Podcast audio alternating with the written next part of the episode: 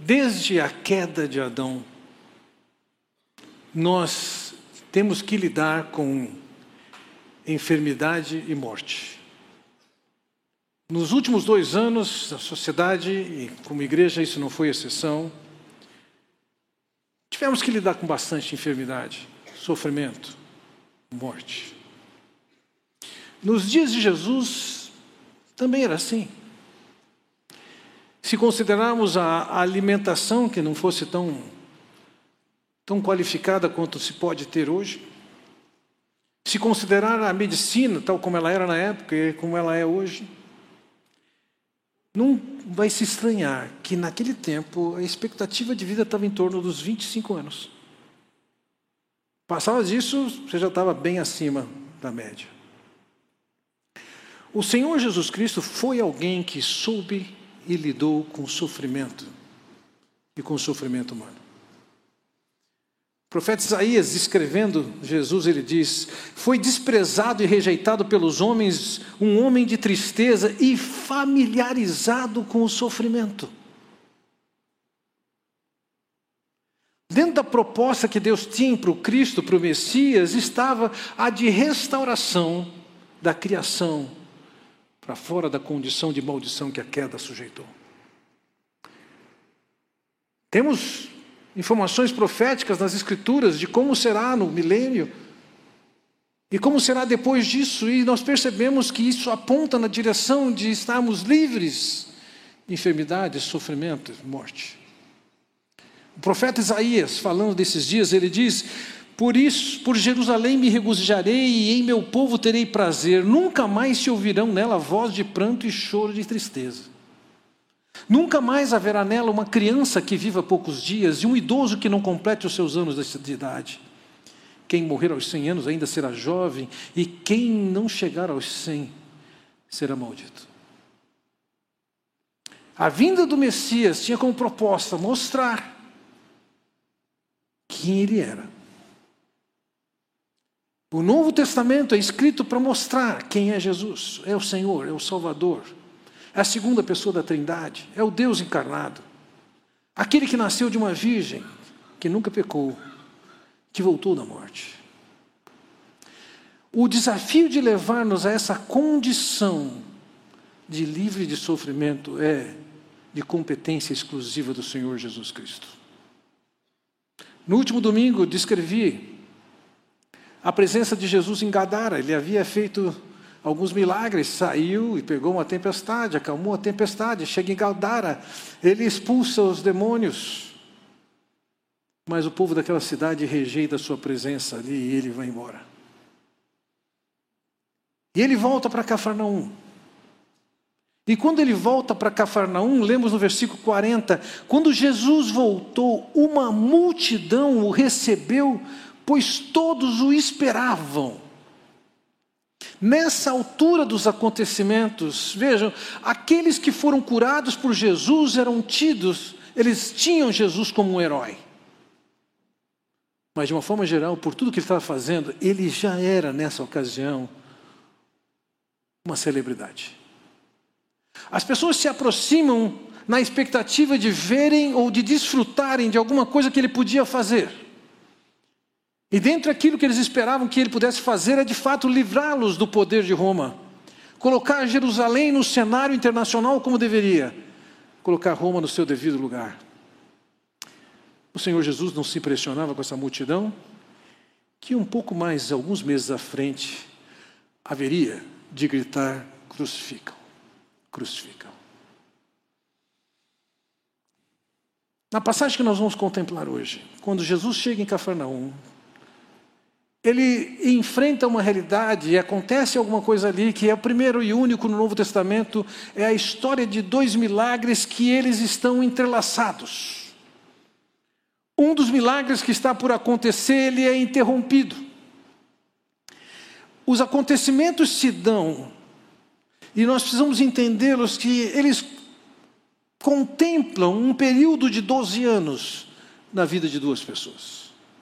Veja, o versículo 42 nos diz o seguinte: a filha de Jairo, que sua única filha, de cerca de 12 anos, estava à morte, e estando Jesus a caminho, a multidão o comprimia. E no versículo 43 diz: Estava ali certa mulher que havia 12 anos vinha sofrendo uma, uma hemorragia. Duas histórias que contemplam os últimos 12 anos. Uma menina, 12 anos, crescendo na sua família, se aproximando do tempo, e já que era habitual naquele tempo se casar aos 13 anos, a família já devia estar envolvida nos preparativos para que levasse aquela menina ao casamento. Mas agora ela é acometida de uma enfermidade grave o suficiente que vai se provar ser uma doença fatal. Por outro lado, a história de uma mulher. Aparentemente ela tinha algum dinheiro, mas ela tinha um problema de fluxo sanguíneo, isso a tornava impura. Todos, inclusive a sua família, a excluíam do relacionamento porque ela podia trazer impureza cerimonial. Rejeitada, sem família, envergonhada.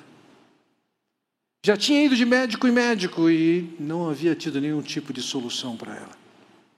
A medicina da época não podia fazer grande coisa por ela, não. Para uma doença como a dela, o medicamento era, você pode escolher, dependendo do laboratório, era vinho com cebola ou vinho com açafrão. E ela já tinha gastado todo o dinheiro dela. Ela estava empobrecida também. Uma garota que aparentemente tem perspectivas pela frente, uma mulher com um declínio tremendo na sua saúde, sem perspectiva nenhuma. Aquele homem, o pai da menina, aquela mulher madura, ambos procuram a Jesus, na expectativa de que ele se sensibilize e faça alguma coisa por eles. Essa passagem traz para mim e faz saltar diante dos meus olhos algumas marcas do ministério do Senhor Jesus Cristo.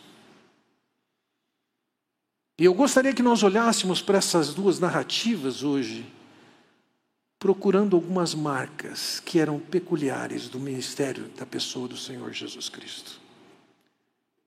Para que isso nos serve? Eu diria que isso aqui serve para os pastores que estão aqui presentes, que podem se inspirar no Senhor Jesus Cristo, naquilo que pode ser reproduzido em nós. Isso serve para você que é professor de escola bíblica, líder de coinonia. E entenda, uma vez que você é um filho de Deus salvo, você tem um ministério, e uma vez que você tem um ministério, serve para você. Essas marcas não servem para você fazer uma avaliação numa tabela de como é que está cada pastor em relação das marcas de Jesus, mas serve para você que foi convocado por Deus, foi chamado por Deus, foi salvo por Deus, e eu quero apresentar para vocês aqui oito marcas que Jesus tinha no seu ministério, que deve ser uma inspiração para nós. Nessa manhã, durante a ceia, o Paulo apresentou para nós um texto do Thomas Watson, em que ele fala que quando nós olhamos para Jesus, nós nos transformamos. De fato, nós podemos olhar para objetos e apreciá-los, e isso não tem nenhum efeito em nós. Mas quando nós olhamos para pessoas, no caso de relacionamentos, isso acaba se tornando referência, modelos para nós.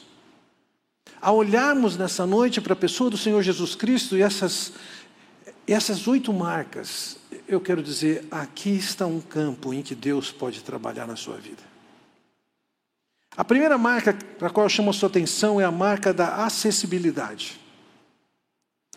Versículo 40: Quando Jesus voltou, uma multidão o recebeu, pois todos o esperavam. Uma multidão, não sabemos quantas pessoas, mas era uma multidão. Ele foi para Cafarnaum, foi rejeitado em Gadar, agora ele volta para Cafarnaum e ele está disponível para aquelas pessoas, e naquele universo todo, Versículo 41 nos diz: Então um homem chamado Jairo, dirigente da sinagoga, veio e prostrou-se aos pés de Jesus, implorando que ele fosse à sua casa. No meio daquela multidão, aquele homem, um líder na sinagoga, provavelmente ele já tinha visto o Senhor Jesus quando Jesus esteve na sinagoga e lá ele libertou um homem. Esse homem é liderança judaica e ele não é o típico líder judaico que rejeita Jesus. Ele vai até Jesus, ele se prostra diante de Jesus e ele pede que vá à sua casa. Possivelmente olhando para aquilo que Jesus tinha feito em outros lugares, e talvez ele tivesse ouvido da viagem que Jesus fez a Naim e, a, e aquela criança que foi ressuscitada. E ele tem expectativa que alguma coisa aconteça. E o fato é que nessa ocasião ele procura Jesus e ele consegue falar com Jesus. No meio daquela multidão, aquele homem teve acesso a Jesus. Um líder, um professor, um pastor, alguém que oferece sua casa como coinonia, qualquer um de vocês cristãos são convocados para serem acessíveis às pessoas. Mas não somente isso, a segunda qualidade ou marca de Jesus que eu vejo nessa passagem é que, além de ser acessível, ele é disponível. Veja, versículo 42 diz assim: Porque sua única filha de cerca de 12 anos estava à morte. E aí diz assim: Estando Jesus a caminho, a multidão o comprimia. Ele teve acesso a Jesus, e depois que teve acesso a Jesus, nós sabemos que Jesus estava a caminho. Ele se dispôs a ir. O ter acesso não foi um vai-te em paz, não, ele, ele foi com ele. Ele não era só acessível, ele era disponível também. O Senhor Jesus, como Criador, ele deu atenção a pessoas, ele sentiu as dores de pessoas, ele se compadecia. É Ele quem diz: Vinde a mim, todos os que estáis cansados e sobrecarregados, e eu vos aliviarei. Ele foi desafiado na sua tentação a saltar do pináculo do templo, um dos cantos daquela plataforma em que está o templo, e ele não fez isso. Ele foi desafiado a transformar pedras em pães. Tampouco fez isso. Mas ele estava acessível e disponível para o povo que estava procurando ele. Na qualidade de líderes, de mestres, de anfitriões, de cristãos, entenda, como ele, nós precisamos estar acessíveis nós precisamos estar disponíveis. Nós precisamos, essa terceira qualidade que eu quero dizer aqui para você, estar prontos e dispostos a sermos interrompidos. Vejam, porque sua filha, de cerca de 12 anos, versículo 42, estava à morte, estando Jesus a caminho, a multidão a comprimia. Versículo 43: Estava ali certa mulher que havia 12 anos vinha sofrendo de uma hemorragia e gastara tudo o que tinha com os médicos, mas ninguém poderia curá-la. No meio do caminho há uma mulher que aparece e interrompe o que o Senhor estava fazendo. Eu confesso a vocês que uma das coisas que eu não me faz bem em termos de trabalho é ser interrompido no que eu tenho que fazer. Eu gosto de começar e terminar. Mas o Senhor aqui tinha um propósito nobre. Ele ia socorrer uma garota de 12 anos que estava à morte. Mas ele que era acessível e que tinha disposição de ir, ele também estava pronto para ser interrompido. Vejam, é, essa mulher estava numa condição que a própria lei determinava que ela ficasse isolada. sua própria família deixava isolada. Em, por conta disso, a sua condição social era extremamente embaraçosa. E o próprio interpelar ao Senhor Jesus Cristo era uma situação delicada. Veja, ela havia gastado todo o seu dinheiro e agora ela estava empobrecida. Os médicos não podiam ajudá-la. E o texto só nos diz, e quem fala isso é Marcos, o evangelista Marcos, ele diz: e ela só ia de mal a pior. Ela tinha perdido seu dinheiro, sua saúde, sua esperança, seus amigos, seus familiares. Então no versículo 44 é dito: ela chegou por trás dele, tocou na borda de seu manto e imediatamente cessou sua hemorragia. No manto de um homem judeu, ele tem quatro peças que continuam. E o texto diz que quando ele passou, ela por trás dele, ou seja, uma ação meio que sorrateira, ela não podia aparecer na frente dela, não podia nem tocar nele. A rigor, ela não podia estar no meio daquela multidão, porque em quem ela tocasse, a pessoa se tornava imunda. Em tese, se ela toca no Senhor Jesus, ele pode se tornar um imundo. E nessa ocasião que ela faz isso, ela interrompe a caminhada de Jesus para ir ajudar aquela menina. Não foi a primeira vez que o Senhor foi interrompido, numa outra ocasião ele estava ensinando, e as pessoas sabe, tiraram parte do telhado e colocaram lá um paralítico, e ele atendeu. Em outra ocasião, ele foi questionado e pediram que ele pudesse ajudar, é, pedindo ao irmão dele que, que desse parte da herança. Ele atendeu. A marca do Senhor Jesus Cristo que eu vejo aqui é que ele tinha disposição para parar de fazer o que ele estava fazendo e dar atenção para quem precisava. Ele era acessível. Ele estava disponível. Mas ele também se permitia ser interrompido em favor de alguém que precisava de ajuda. Em quarto lugar, eu chamo a sua atenção, a característica do Senhor em toda a sua divindade é que ele é inexaustível. Os recursos que há nele, que estão nele, não se esgotam. Veja, o versículo 45 nos diz assim: que Jesus diz: Quem tocou em mim? perguntou Jesus. Como todos negassem, Pedro disse: Mestre, a multidão se, se aglomera e te comprime.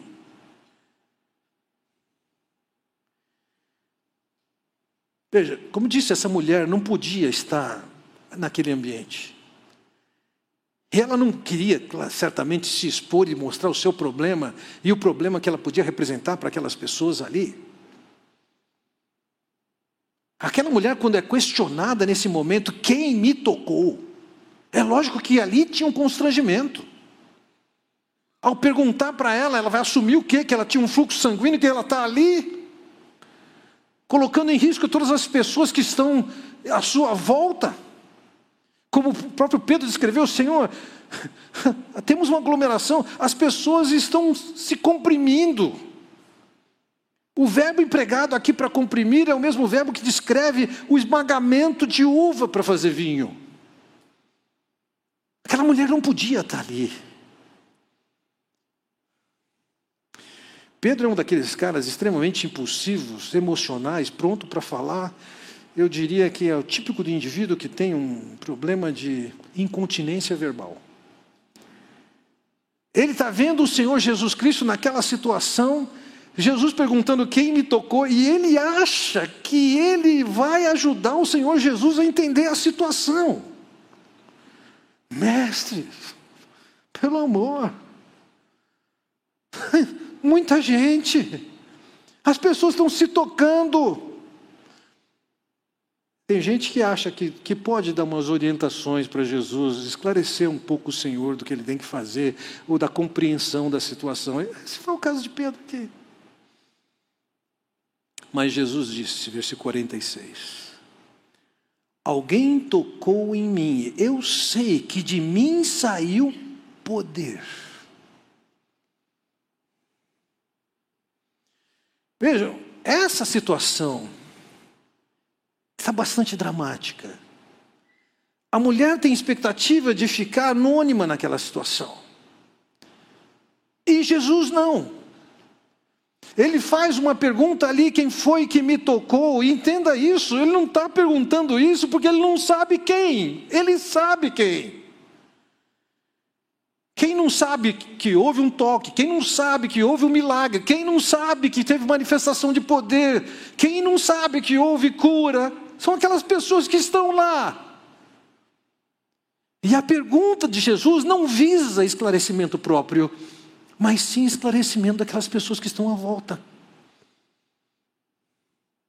Talvez você pense aqui que a mulher, quando segurou, e não foi um leve toque, o teu empregado aqui disse que ela deu uma agarrada ali.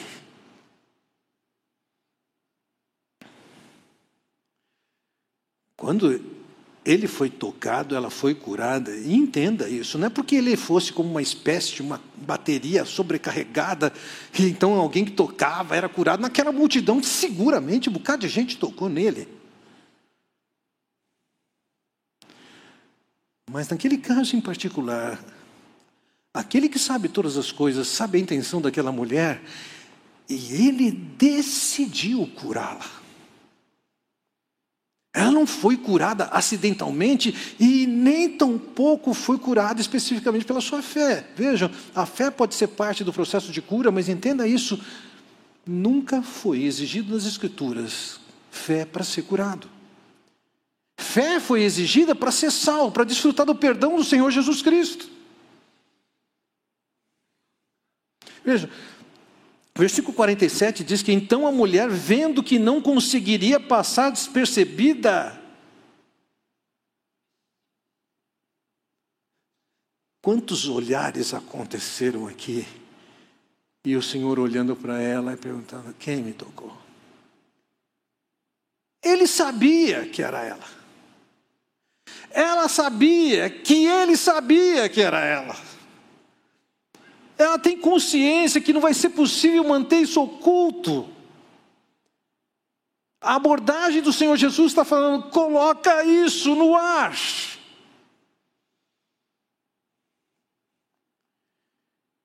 Então ela diz, o texto nos diz: veio tremendo e prostrou-se aos seus pés. Por que tremendo? O que que ele faria? Uma mulher com fluxo que não poderia tocar em ninguém, foi lá e tocou nele. Será que o que ela tinha feito colocava ele em risco e ele se tornaria um impuro? Era uma situação embaraçosa. Ela teria que se revelar diante da multidão qual era seu problema, que ela não poderia estar ali. Ela não tinha saída. Temerosa, ela se prostra diante do Senhor Jesus e ela confessa, na presença de todo o povo, contou por que tinha tocado nele e como fora curada instantaneamente.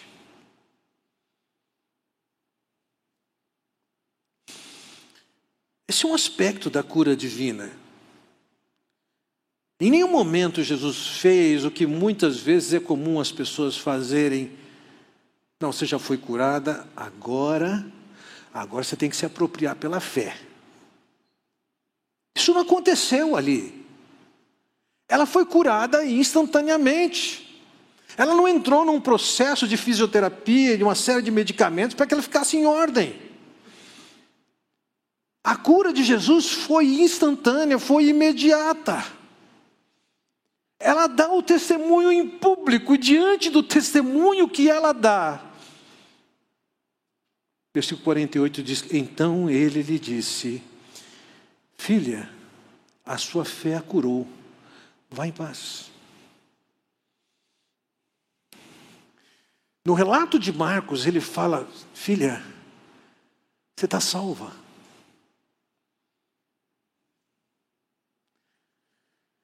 Há uma ideia aqui que ao crer e tocar em Jesus, essa confiança que ela tinha em Jesus, era crédito para a sua salvação. Não era simplesmente ser liberta daquele mal. Quando ele diz, vai em paz, isso aqui, paz, está falando da relação dela com Deus. Ter condições de poder chegar a Deus. E o que o Senhor Jesus está dizendo é o seguinte: você foi curada, você foi salva, foi perdoada, vai em paz. A obra de Deus naquela vida foi a cura do seu mal físico, a libertação da condição que a sua enfermidade a sujeitava. Ela podia voltar para casa, ela podia conviver com os seus, ela podia ir a uma cerimônia, uma celebração na sinagoga. Ela foi salva espiritualmente também, ela foi perdoada, ela foi salva socialmente. O fato é que não se extingue, não acaba, não termina a manifestação da graça e do poder de Deus, e assim foi na vida daquela mulher. E embora ele fosse interrompido por ela, ele tinha graça e poder suficientes que não se acabavam para abençoar aquela mulher. O Senhor não tem limites. O próxima marca que eu chamo a atenção do Senhor Jesus é fidelidade. Veja, versículo 49 diz: Enquanto Jesus ainda estava falando, chegou alguém da casa de Jairo, o dirigente da sinagoga, e disse: Sua filha morreu, não incomode mais o mestre.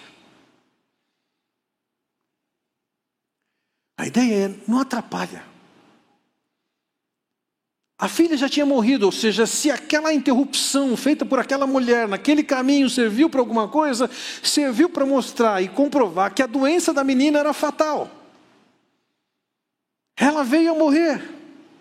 Ou seja, aquela ação de Jesus, em que ele interrompeu a sua caminhada para socorrer uma menina de 12 anos, criou uma situação dramática para todo mundo ali. Aquilo podia levantar a seguinte pergunta sobre sobre Jesus. Como é que ele poderia negligenciar uma garota de 12 anos e favorecer uma mulher já de dias mais avançados? Na nossa própria sociedade, nós tendemos a isso, a valorizar e proteger mais as crianças, mais as mulheres. Também era uma situação complicada para aquela mulher, que por causa dela, digamos assim, o Senhor Jesus não chegou ao destino que ele devia chegar antes que a menina morresse. Para Jairo é interessante, ainda que crie uma certa dramaticidade, a notícia de que sua filha chegou, veja, conforme o relato de Mateus diz assim: falava ele ainda quando um dos dirigentes da sinagoga chegou, ajoelhou-se diante dele e disse: Minha filha acaba de morrer, vem e impõe a tua mão sobre ela e ela viverá. a notícia de que ela morreu não esgotou a esperança de Jairo. Ele entendia que a situação estava pior. Mas ainda que a situação esteja pior, existe a possibilidade de um milagre maior.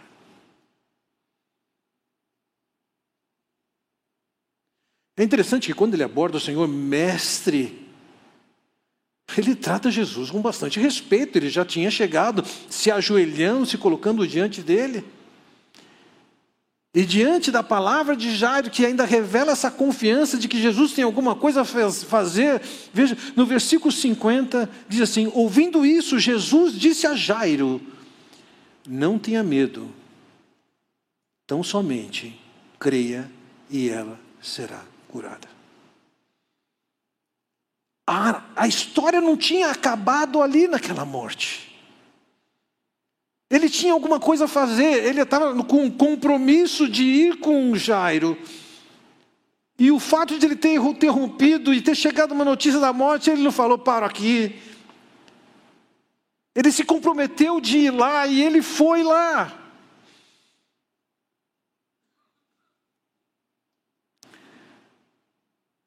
Nesse caso, Jesus, inclusive, promete que ela vai ser curada. Ele tinha poder para falar isso.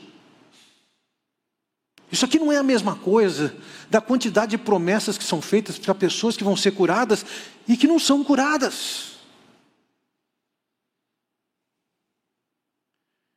Ele mantém a sua palavra, a sua intenção de socorrer a menina e ele vai lá.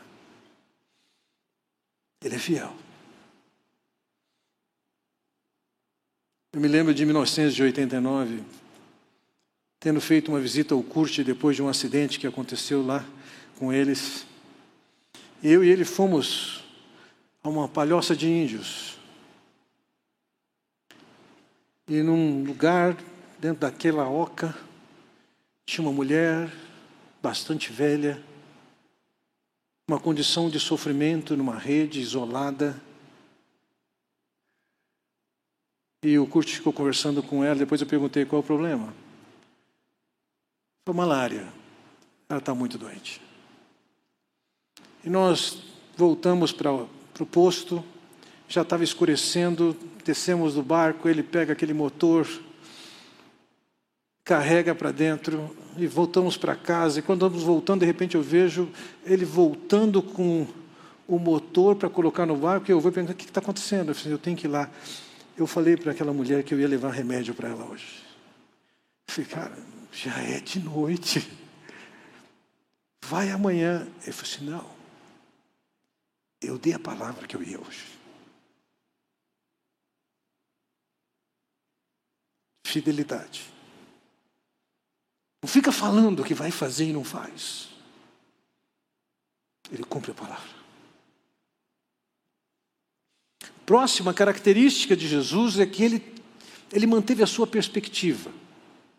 Veja, no versículo 51 nós lemos assim: Quando chegou à casa de Jairo, não deixou ninguém entrar com ele, exceto Pedro, João e Tiago, e o pai e a mãe da criança. Entenda a situação. Aquela criança morreu. Eles estão envolvidos agora nos preparativos para esse sepultamento. O sepultamento típico da sociedade judaica naqueles dias era marcado de profunda emoção e caos.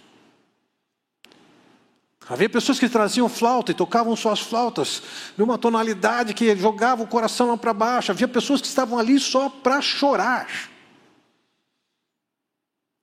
Aquele homem era um homem de projeção, era um líder na comunidade, e, consequentemente, devia ter muita gente ali. Ele sabe o que ele tem que fazer? Ele entra somente com três discípulos, com o pai e com a mãe. A mãe que devia ter ficado com a garota, depois que ela deve ter mandado o Jairo, falou: vai lá falar com ele.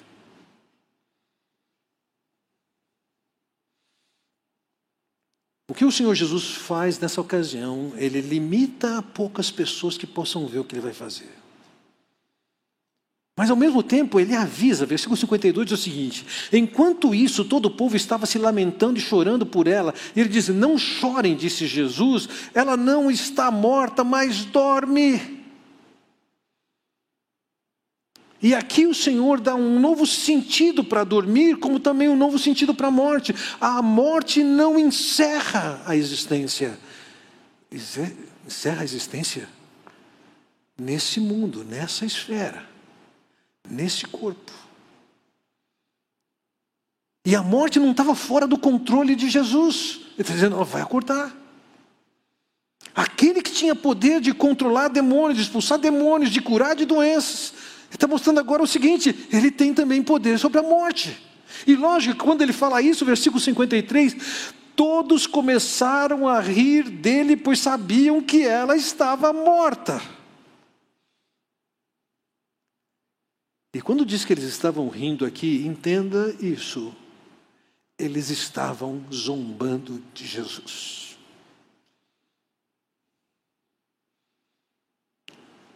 Em meio a tudo isso, ele sabe o que ele tem que fazer. Ele não perdeu sua perspectiva. Ele continua com o seu propósito a riso, a zombaria, a piada, afinal de contas, todo mundo sabe, a menina está morta. E a opinião daquelas pessoas sobre ele não o afeta. Ele sabe o que ele está fazendo. As pessoas não sabem o que ele está fazendo. As pessoas não sabem qual é a perspectiva que ele tem. As pessoas não sabem o que, que ele pode fazer. Ele sabe. Nem riso, nem reprovação, nem zombaria são suficientes para silenciá-lo, calá-lo, ou impedir que ele fizesse o que ele tinha que fazer. Tantas e tantas vezes no ministério, as pessoas não sabem o que você tem que falar, não conhecem a verdade que você tem que falar, elas podem rir, podem zombar, etc. Jesus tinha uma perspectiva e ele ia levar ela em frente.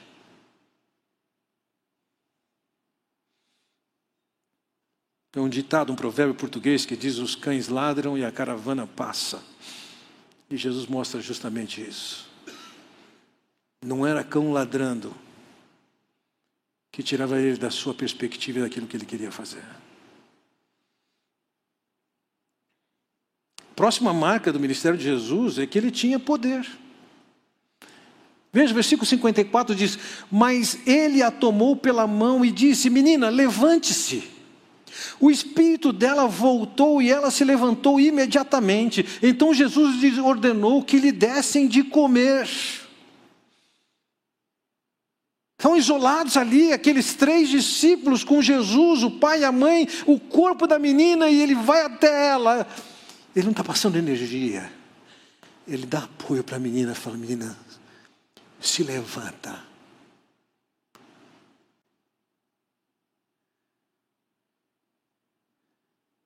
Primeiro o texto diz que ela recuperou seu fôlego, o que era sinal de vida ou morte naquele mundo antigo. Diz que ela se levantou imediatamente.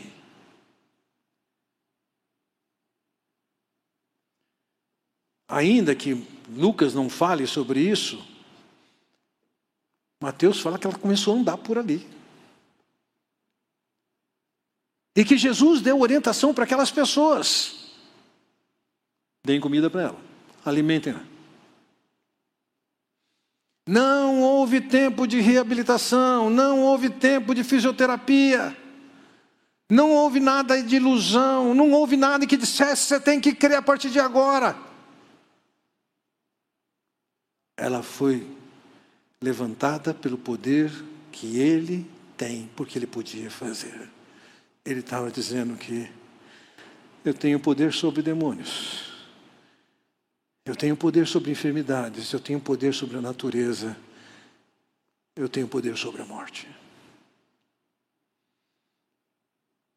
Por fim, a última característica que eu chamo do Senhor Jesus Cristo é que ele, no ministério dele, ele sabia muito bem o que, é que era a sua prioridade. Veja o versículo 56. Os pais dela ficaram maravilhados, mas ele lhes ordenou que não contassem a ninguém o que tinha acontecido. Todos vocês que são pais entendem isso. Quanto se sofre por um filho doente? Como se sofre por um filho doente? No caso ali, a enfermidade tinha chegado em morte.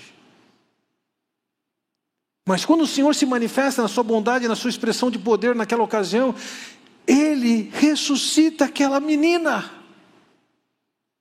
Os pais estão atônitos, estão maravilhados. Como é que se pode expressar alegria e gratidão por tal coisa? Como é que se contém de alegria numa situação como essa? Mas nesse contexto, o Senhor Jesus diz para eles: não conta para ninguém. Por que não? Como é que se não conta uma história dessa? Vejam, quando Jairo procurou Jesus, embora soubesse de coisas que ele havia feito, Jesus vai até ele e diz: Mestre, ele não chamou Jesus de milagreiro. Ele não chamou Jesus de curandeiro. Ele chamou Jesus do que ele era. Sua função era de ensino Aqui e ali ele fez uma série de milagres que credibilizavam o ensino que ele estava dando. Aqui e ali ele fez uma série de milagres que testemunhavam, dizendo: Ele é o Cristo. Tal como ele foi prometido, essas coisas que ele está fazendo evidenciam que ele é o Messias, ele é o Cristo. Ouçam-no. Por que, que Jesus manda eles calarem a boca? Eu só posso entender uma coisa. Ele queria que aquelas pessoas tivessem a perspectiva certa do que ele tinha que fazer. A prioridade dele não era fazer milagres. A prioridade dele não era curar, a prioridade dele não era ressuscitar. Esteja certo. Naquela ocasião, aquela menina veio a ser ressuscitada mas ela veio a morrer também. Não pense você que ela está viva até agora lá na Palestina. Ela morreu. O que ficou foi o ensino dele. Não existe glória em poder ressuscitar para morrer de novo. Existe glória para quando morrer ter a certeza de se encontrar com o Senhor e desfrutar da sua glória eterna. Jesus não deixou que as pessoas confundissem que o seu papel é de milagreiro e curandeiro. Jesus queria que as pessoas soubessem a verdade. Ele é o mestre. O que vale é o que ele ensina. Tantas características para você olhar para o Senhor e se inspirar e que estão ao seu alcance. Você não tem o poder que ele tem, mas você pode ser fiel, você pode ser acessível, você pode ser disponível. Você pode reproduzir na sua vida tantas dessas características de Jesus. Alguns de vocês podem aplicar isso na realidade aqui de dentro da igreja. Outros de vocês podem praticar isso somente com seu vizinho. Vocês que são médicos com seus pacientes. Vocês que são professores com seus alunos. Olhe para essas características. Copie. Essas eram as marcas do ministério delas, e uma série dessas marcas são para serem reproduzidas em nós. Vamos orar.